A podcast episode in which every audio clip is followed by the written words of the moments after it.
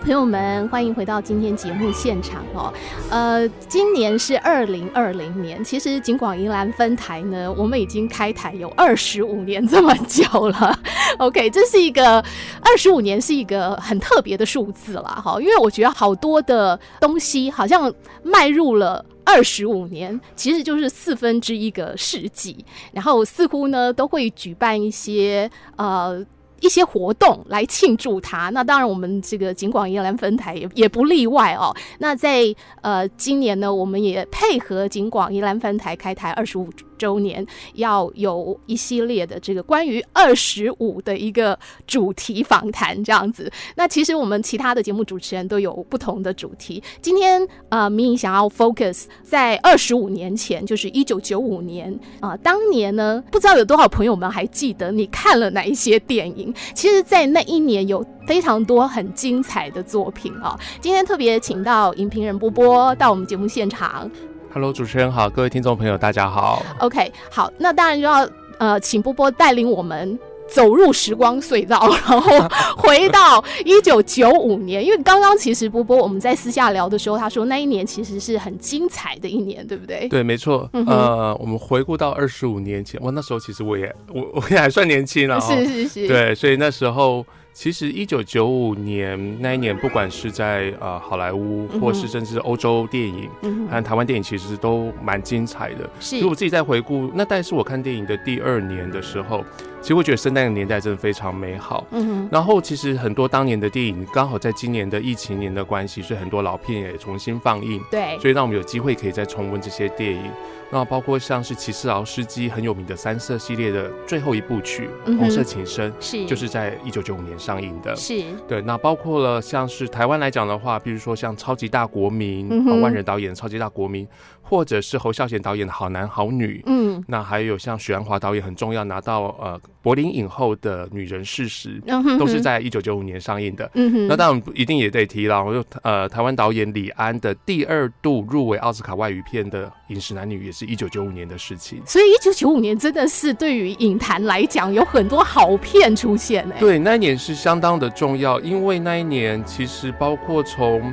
呃，包括像在坎城影展选出来的《黑色追妻令》，也是整个颠覆了电影语言的一个开始。嗯、后来，我想昆汀·讨论提诺也是在电影圈他自己一个兼呃兼顾怀旧又带有点血腥暴力的这个风格当中，是已经长出他自己的一个风格出来了。嗯、哼哼对，那当然那年其实还有很多电影啊，譬如说像 IMDB 第一名的电影，嗯、就是《吃鸡一九九五》，那是一九九五年上映的。那当然是在。呃，好莱坞那边是一九九四年的电影，嗯、那可是到台湾来讲，它正式公映的时候是一九九五年了。对，那它今年也有这种呃数位版推出。对，其实今年很有趣，就是因为疫情的关系，呃。基本上有很多预定要上映的电影都没有办法上映，片商他们当然要兼顾他们的一个商业上的考量了啊，因为大家暂时没有办法进到电影院去，所以他如果说这时候上映，可能票房上面就会受到影响。对，的确，像我们知道，在台湾地区，当然渐渐比较复苏，回来进电影院的人也变多了。对、嗯，可是毕竟很多电影的片源是来自于好莱坞，或是来自于西方国家。对对。那当这些地方它停止了制作，或是没办法拍摄。甚至他拍摄完后制结束之后，他因为考量到北美整个票房的问题，对对，所以他必须要延档。像最有名的，像是这一阵子也提出来那个《天能》，就是啊，对对对，《天能》一再延档，延到后来最最后决定的北美站，北美继续延，可是海外地区都已经定档了，大概八月底会上映。OK，对，那像包括像今天也听到一个消息，《花木兰》迪士尼的《花木兰》。确定要在平台上映哦，所以他不入电戏院了吗？目前的决定是这样，可是我觉得这个决定都是瞬息万变。嗯哼，哼，对，因为只要疫情稍微缓和一点，或甚至他们高层考量有新的新的想法的话，有可能随时都会改变。哦，OK，好，所以说，呃，就我们其实也有机会趁着这个时候把一些。好的电影，过去经典的电影来重新回味一下，或者是对于年轻朋友来讲，就把它当成新的电影来看，对，啊、对不对？这些电影如果过去你没看过的话，进进电影院看其实也是一个全新的体验。即使你过去看过，相信很多人以前可能错过了电影院，嗯、或甚至是没有机会在大荧幕上面，或甚至是那种非常豪华的大厅。对，因为一般来讲，我们都会知道说，哎，通常是商业片会占到一个戏院最好的厅。对，可是在今年呢？我我们会发现，包括像什么呃欲望街车、嗯哼、万花嬉春，对对，也都想到了很好的厅。你觉得这辈子你不不去看这个厅，以后都没机会了。嗯、OK，就过去你可能只能够自己可能在呃透过可能线上的方式，或者是说你去。租，我不知道现在还有没有 DVD 可以租。说实在话，因为我自己都很很已经很久没做这件事情了。对，然后去租 DVD 这样回家看的。好，然后甚至到黑白片时期的一些作品，都你都可以看得到。哎，OK，所以呃。也也也算是一种怎么说呢？塞翁失马 焉知非福。对，就是重新认识了这些片子。对对对对。一九九五年那时候，我们应该都还是应该是看 DVD 了。对对对对经脱离 VHS 的时代了。OK，好，那我们现在再回到一九九五年啊。那请波波，哎、欸，你你你觉得啦？你个人觉得当年有哪几部电影是呃朋友们可以趁着这个时候再去再去、啊、再去回味的？对对。呃，一九九五年的话，如果要我推荐，其实有几部我自己觉得相当喜欢的，嗯、哼哼包括像我刚刚讲到《红色情深》，是呃，绝对喜欢艺术电影的的的朋友绝对不能错过，嗯嗯，因为整个齐泽斯基在整个创作短短的创作生涯当中，最后以这部电影作为终结，嗯嗯，然后再来的话，《黑色追击令》我觉得风格非常的特殊。如果你去年看过《从前有个好莱坞》，你绝对要看这个导演。真的是金爆影坛的作品，当年在坎城没有人看好，看就是拿奖了。是，然后包括当然也像是七七七七九九，我觉得是相当重要的，嗯、哼哼因为我们知道，其实，在全世界最大的一个线上的一个资料库 IMDB 里面，是其实它都会有那个观众。自己去上去投票是，然后呃，七七九九五据说是现在投票人数最多的，破百万，好像破两百万。他所谓的投票是说选他们最爱的电影吗？呃，就是应该这样讲，就是你可以登呃登录进去，嗯，那有你的账号之后。你可以针对你每部电影，哦，我看完这部片，我给他几几颗星啊啊啊啊，零到十分去评分就对，对，去评分。那他去评这部片子的分数的人是最多的，两百多万人。是，对。然后他也是目前 IMDB 不断跟影史经典，就是《教父》在做一二名的的缠斗的一个两部片子。对，有时候《教父》登上第一名，有时候是《刺激一九九五》。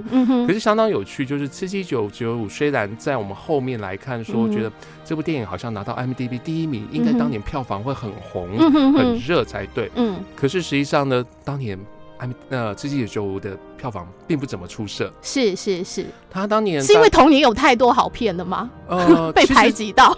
其实因为本身这个作者他是改编自史蒂芬金一本很著名的惊悚小说家的作品。然后从他的《世纪奇谈》当中节选其中第一段春天的部分。那其实《世纪奇谈》很有趣啊，它四个故事里面其实已经有三个故事拍成电影了。是。而且其中包括像是呃站在我这边是评价非常好，但是青少年电影相当重要的一部。嗯哼。对，所以其实当时在拍这个《刺激一九九五》的时候，其实并没有太多人去注意。是。对，毕竟他是一个呃算是一个这个导演的处女作，他之前都拍一些短片。嗯哼。然后再来的话，呃。可能题材的部分又是一个片名，其实说真的有点拗口。嗯、哼哼如果说你直接去看那个英文片名叫做呃《肖少克的救赎》哦，我我我记得那时候好像看到一些小说把它翻成《沙堡的救赎》。对对对对，对，因为 Shawshank 是那个监狱的名称。对，那他们就直接把那个取它的。音好，就变成沙堡的救赎。对，所以其实这样的名字推出来的时候，说真的比较容易被忽略。所以其实当时在制作的时候，其实没有太多人去关注这部片。嗯，那上映的时候，其实呃。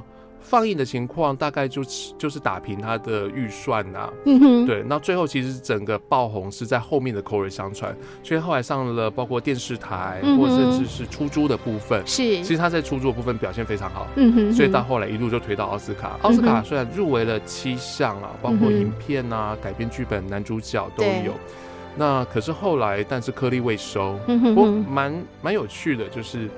呃，我们后来我们自己几个呃喜欢看电影的朋友就知道说，在好好莱坞很重要的一个摄影师叫做 Roger Deakins。嗯哼哼。Roger Deakins 十二次的奥斯卡提名就是从这里开始。是。那其实一九九五绝对让人家印象深刻，就是他的摄影。对，他的好多片段，我觉得我到现在脑海里面都还可以都还可以呃抓得出来。对，就是说你不用去搜寻，你就这样哎、欸、想到刺激一九九五，它就会有很多的影像就会出现在我们的画面，对，就历历在目这样。甚至是它的海报，嗯、我觉得它呃非常重要一个推手也在于海报部分。嗯、我自己觉得九零年代最好。最美的两张海报，最成功的两张海报，一张是大河恋，嗯嗯嗯，对，这是在一个绿色绿色森林当中，那溪流上有人甩了鱼钓竿，那另外一个就是《刺激一九九五》，男主角逃出监狱的时候，那个下大雨，下大雨，整个从他的背后往上拍，对，哇，那个海报真的是气力万钧，嗯嗯对，所以我觉得这些都是一个很重要的推手。那《刺激一九九五》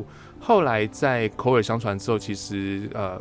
在影迷之间，或是喜欢看电影的朋友当中，就是因为它是一个好消化，是。那故事其实算是呃比较正向的一个故事，所以我觉得其实它的评价就越来越越叠越高。是是是，OK。那嗯，刚刚有讲到说当年入围七项的奥斯卡奖哈，那其实他最后可能没有得奖，是因为他遇到了强敌，对，另外一部很恐怖的电影。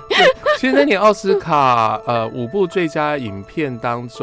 包括了《阿甘正传》嗯，《你是我今生的新娘》嗯，还有《益智游戏》《刺激一九九五》，还有我们刚刚讲《黑色追妻令》。是，其实五部艺术价值、商业价值各有擅长。是，然后最后拿奖当然是《阿甘正传》。我想在那一个年代，其实是一个很好的怀旧电影。它整个爬梳了，像刚主持人，其实我们刚刚私底下聊，就爬梳了美国的近代史。对对对，对，所以。如果说你想要了解美国近代史人，其实看《阿甘正传》大概略知一二，虽然它是一个杜撰的故事。嗯哼哼。对。然后那一年其实《阿甘正传》真的是横扫了几个大奖，甚至男主角也让汤姆汉克斯就是连庄。对对对，对，就是很难得会在奥斯卡看到这种情形了。你说哦，前一年费城，然后第二年《阿甘正传》正传，其实他前一年在费城的表现我已经是非常的惊艳了，你知道吗？然后第二年又看他完全不同类型的角色，哇，那时候就觉得这个男演员真是厉害啊！对，因为其实以前我们对于汤姆汉克斯的印象都。会是喜剧，对，包括像他第一次入奥斯卡的呃《飞跃未来》，对对，对，飞进未来，Big，嗯，其实他就是一个喜剧，对。然后你会觉得他就是一个在好莱坞当中长不大的一个男孩，嗯、就是有有大人的男人的身外形，可是是男孩的心，对对对。对，然后到了费城才是他第一次接触比较严肃的议题议题，对。嗯然后甚至也是奥呃整个好莱坞比较正视那个艾滋病这件事情的一部电影。嗯哼。那虽然还是相对比较保守，可是我想对那个年代来讲相当重要。嗯。那他整个人就是销售演出，所以那年我想他几乎是横扫所有的奖。对。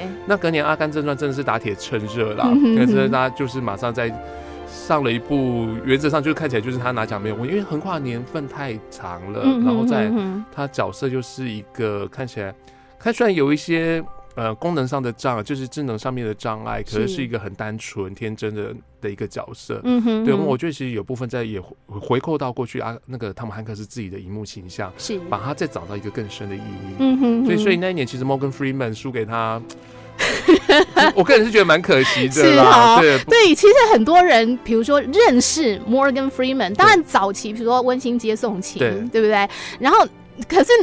就会印象还不是那么那么深刻，对。可是很多人就是开始从《刺激一九九五》这这一部电影，嗯，然后会对于这个演员会突然，比如说以后他拍的任何电影，可能都会吸引你注意，这样子，就是他可以变成一个票房。对，他吸引 票扛票房的一个演员，对对对，那其实很有趣啊。我们我们我们其实我们都说，现在 Morgan Freeman 有那个上帝之声，就是他的声音非常低沉，对对对。然后后来也在很多的纪录片，或甚至在很多电影当中担任那个旁白口白的部分。嗯，我们觉得这件事好像他应该很早以前就做，没有，其实没有很久，他就是从一九世纪一九九五开始。对，那一部电影，如果我在想说，如果没有他的这种当 narrator 这个角色，就是做旁边的一个叙述者的表。呃的一个角色，还会不会那么吸引人？其实他那个虽然只是一个声音哦，但是力量却非常的大哦。对，所以从这部片子就是挖掘到他这一部分的特质。对，所以后来很多电影就找他来。那我当然觉得这个声音是相相当重要的。第一个，他告诉你的这部片子的，就从谁的观点开始。对，甚至他一开始，虽然男主角你说是不是挂双男主角，或者是谁是主谁是配，其实我觉得这不重要。嗯，因为毕竟就是两个。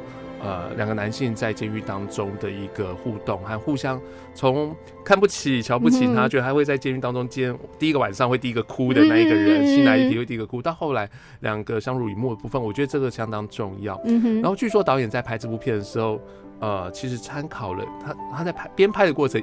边在看一部很经典的片子，叫做《四海好兄弟》啊，四海好家伙，四海好家伙，对，就是 Martin Scorsese。对对对对对。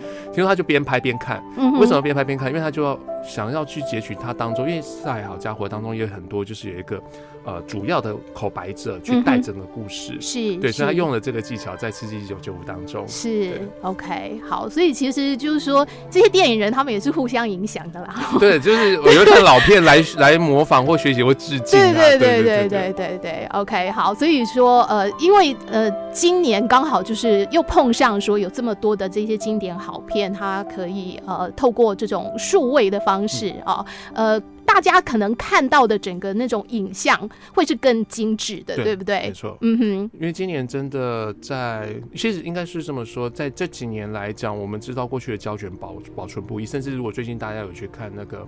呃，新天堂乐园的朋友都知道，胶卷在放的过程中稍不小心，它可能就会烧掉。烧掉，对，所以以前很常就是电影 胶卷直接烧给观众看。对对对。或者甚至说在保存的时候湿度不对、温度不对，胶卷之后就发霉，或是整个败坏掉、摔坏掉。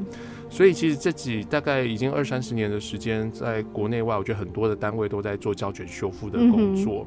然后包括像有很多影展也会特定放映这些修复好的胶卷，是，其实真的胶卷有没有修复？当然，三十五厘米放映的这件事情对很多影迷来讲还是很重要，因为它代表的是那个胶卷在转动放映出来那种光和影的质感。是，是。可是数位修复之后，可以让你更精准的去看到当时的一些细节。嗯嗯。对，那甚至我觉得有时候数位修复，像今最近金马的经典影展，我自己有时候在看的时候。